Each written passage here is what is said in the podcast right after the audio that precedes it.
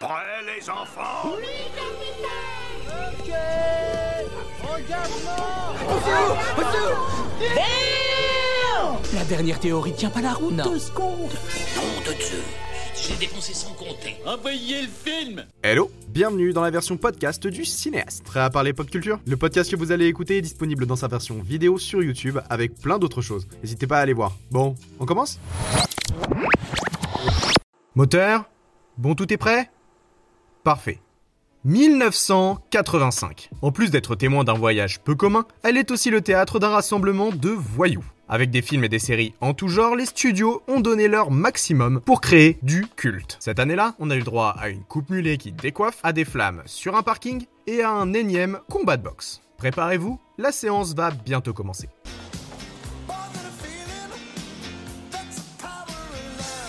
Pour revenir encore et toujours sur notre repère chronologique habituel, 1985 nous dévoilait le 3250e épisode des Feux de l'amour. C'est cette année-là qu'on a vu les premiers épisodes de neuf Docteur? Et de la seconde saison de Santa Barbara.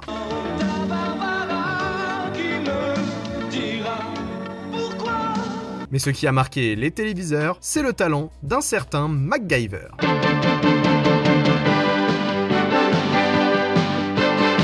MacGyver est une série télévisée américaine de 7 saisons racontant l'histoire d'Angus MacGyver. Et tout le monde avait oublié son prénom un agent secret et aventurier qui participe à des missions autour du monde. Notre jeune Angus est ce qu'on appelle aujourd'hui un représentant du lobby des couteaux suisses. Avec seulement un bout de ficelle, trois cailloux et un trombone, il est capable de créer un piège qui pourrait mettre fin à une guerre nucléaire. Bon, j'exagère un peu, mais MacGyver possède des connaissances en ingénierie et en sciences qui lui permettent de résoudre tous les problèmes qui lui font face avec un talent exceptionnel. L'usage de la science dans l'histoire n'est pas anodine puisque la série avait pour but à l'origine de susciter de l'intérêt pour la science aux spectateurs. Incarné par Richard Dean Anderson, le visage de MacGyver est devenu iconique dans la culture télévisuelle. En effet, le bricolo écologiste anti-arme à feu qui vit des aventures extraordinaires est devenu un pilier de la télévision. Au même titre que Colombo ou Magnum, Angus a su marquer son époque avec ses astuces et sa persévérance. Évidemment, la capacité du personnage à savoir tout faire avec rien est devenue la marque de fabrique de la série et c'est d'ailleurs ce genre de clin d'œil qui lui sont faits la plupart du temps. En effet, des répliques du type Bien joué MacGyver ou encore Eh, je suis pas MacGyver peuvent être entendues dans un bon nombre de séries qui ont suivi. On peut citer par exemple Stargate, Atlantis, Chuck ou Prison Break.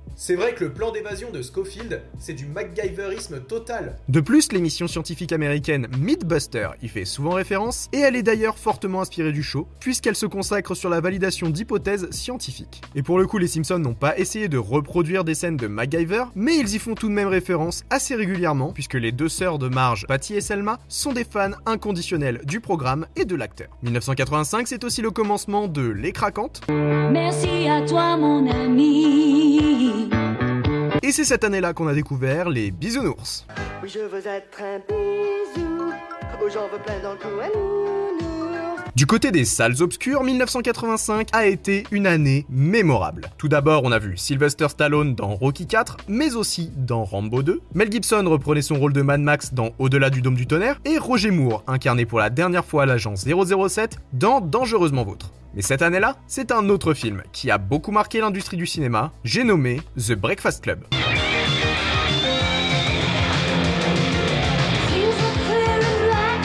The Breakfast Club est un film américain racontant l'histoire d'un groupe de 5 adolescents qui se retrouvent tous en retenue tout un samedi, enfermés dans la bibliothèque de leur lycée. Pour seule occupation, ils doivent préparer une dissertation répondant à la question Qui pensez-vous être? Ainsi, ils vont tous apprendre à se connaître et les amitiés vont se former à travers ce groupe hétéroclite. Eh, j'ai amélioré mon vocabulaire. Le film est, à son époque, la quintessence du teen movie. Il est le pilier principal d'un genre qui s'est énormément développé depuis. Il inspire et a inspiré un grand nombre de films et même de séries. C'est en effet une vague du genre que le film a provoqué, vague sur laquelle a surfé des œuvres comme Le Cercle des Poètes Disparus, Stand By Me ou plus récemment la série Riverdale. En plus de présenter des personnages totalement clichés qui vont se battre contre les stéréotypes, le film va mettre en avant des problèmes sociétals touchant les États-Unis au cours des années 80. Écrit et réalisé par John Hughes, à qui l'on doit aussi La folle journée de Ferris Bueller ou le scénario de Maman j'ai raté l'avion, il est devenu un véritable classique de la comédie familiale. Comme beaucoup de films de John Hughes. Le film, en remerciement à son importance culturelle, a eu le le droit à une flopée de clins d'œil dans les œuvres qui lui ont succédé. Puisque j'en parlais précédemment, on peut commencer par Riverdale, qui, dans un épisode de la saison 3 nommé Midnight Club, propose un flashback montrant les parents des protagonistes en heure de colle. C'est même plus de la référence à ce niveau-là. Les sitcoms aussi ont fait divers clins d'œil au film, notamment Cougar Town, Scrubs et Community, pour ne citer qu'elles. Et ce qui les a vraiment marqués, c'est surtout le plan de fin qui est réutilisé comme référence.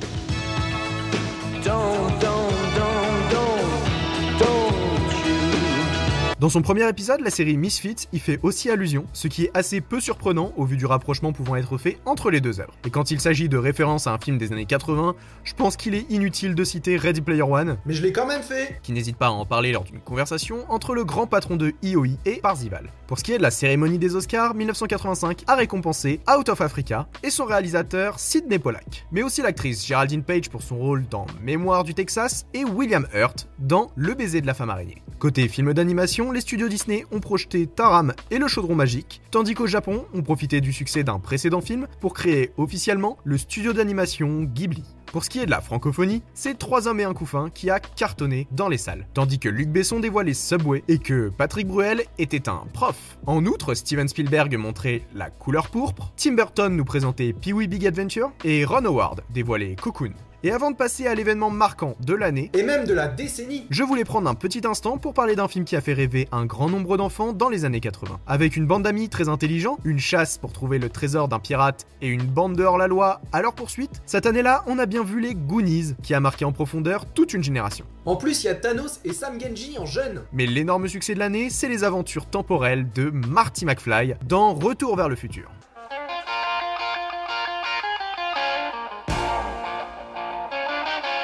Retour vers le futur est un film de science-fiction réalisé par Robert Zemeckis racontant l'histoire de Marty, un jeune adolescent qui, suite à un événement tragique, prend le volant de la machine temporelle de son ami Doc et se retrouve coincé en 1955. Après avoir empêché la rencontre de ses parents par erreur, il va devoir faire tout son possible pour les réunir et rentrer chez lui avant de disparaître totalement. Bon, que dire de Retour vers le futur si ce n'est que c'est le premier volet d'une des plus importantes trilogies de l'histoire du cinéma. Pour moi, c'est la meilleure. Avec un humour décalé, des enjeux importants et de la science-fiction comme on aime, Retour vers le futur vient marquer le cinéma par trois fois. Il est d'ailleurs considéré dans la liste des 50 films à voir avant 14 ans avec E.T. Si le film a plu, c'est non seulement pour son scénario et ses acteurs, mais aussi pour les hommages qu'il rend aux œuvres qui ont inspiré sa création. On peut commencer par parler de La machine à explorer le temps de George Pal, qui est repris comme scène d'introduction du film, mais aussi de Star Wars et Star Trek, pilier de la science-fiction, qui est référencé dans une scène avec le père de Marty. Mon nom est Dark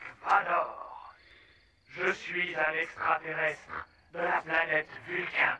En plus de rendre hommage, beaucoup ont rendu hommage à la saga. Tout d'abord, elle a grandement inspiré la création de la série Rick et Morty. Mais ça, c'est assez évident. Elle est aussi légèrement insultée dans Avengers Endgame. Et encore une fois, Ready Player One y fait un tout petit clin d'œil. On peut aussi parler de la troisième saison de Stranger Things, où les personnages vont voir le film au cinéma pour essayer d'échapper à la bande de soldats soviétiques à leur poursuite. Et comme j'ai pas 4 heures devant moi pour citer toutes les références, je vous invite à consulter la page Wikipédia qui les liste. Il y en a vraiment beaucoup. Parmi les choses qu'on retient le plus du film, il y a sa musique. Avec un thème principal composé par Alan Silvestri, mais aussi avec deux morceaux de Huey Lewis and the News, sans oublier le solo endiablé de guitare sur Johnny B. Good de Chuck Berry, la bande-son est devenue presque aussi classique que la DeLorean du film. Il y a que du culte dans ce film. La saga Retour à le futur a eu le droit à une sacrée postérité, puisqu'elle a été adaptée en roman, en comics et en série animée. Et pour la petite anecdote intéressante, en 2018, un projet d'adaptation en manga a été annoncé. L'œuvre devait être réalisée par Yusuke Murata, notamment connu pour One Punch Man. Cependant, le projet a été abandonné. Mais ça n'empêche pas que ça aurait pu être bien sympa. Et vous, vous auriez aimé un manga Retour vers le futur? Moi, oui. Et cette semaine, je laisse le mot de la fin à notre doc déjanté